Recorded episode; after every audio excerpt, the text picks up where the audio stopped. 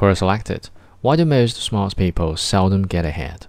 From Eric Liu Yu Chuan. That's because society isn't looking out for them as much as you'd like to believe. I had a friend who was the epitome of intelligence.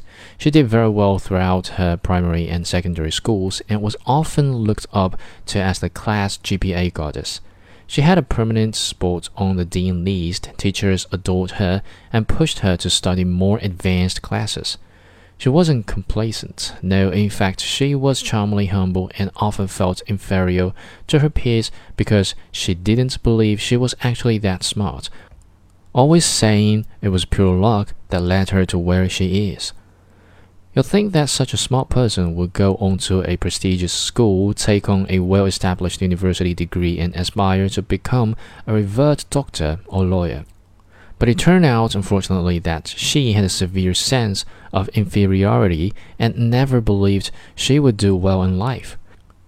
This lack of confidence, otherwise known as the Jonah complex, led her to opt for a more conservative course on chemical engineering, even though she always wanted to be a doctor in a local university. She never once went for any enrichment courses or job internships, for she felt she didn't deserve it and was always worried about failure. His sister, on the other hand, managed to secure a job as a lawyer after going to UCL. She wasn't as smart, but was more confident of her own abilities. She failed to get into UCL the first time but continued to appeal, showing forth her dazzling co curricular records for the interviewers to get another glimpse at. So, what's the main difference? Do people get charmed more by intelligence or by more innate qualities like charisma and confidence?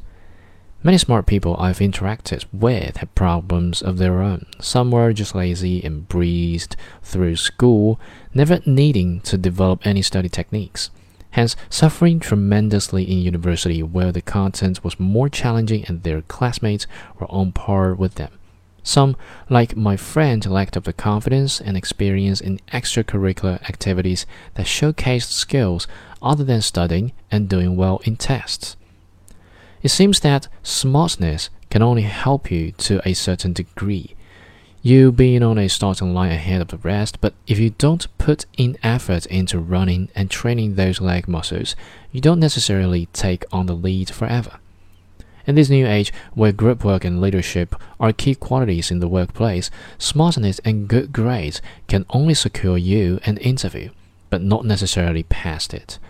With so many graduates holding paper degrees, what differentiates you from the rest?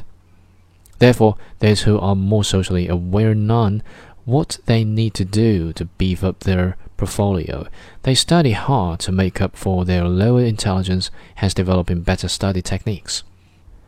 They go for job internships and work attachments without fear of failure and judgment, since they aren't as used to succeeding in school as those who are smarter.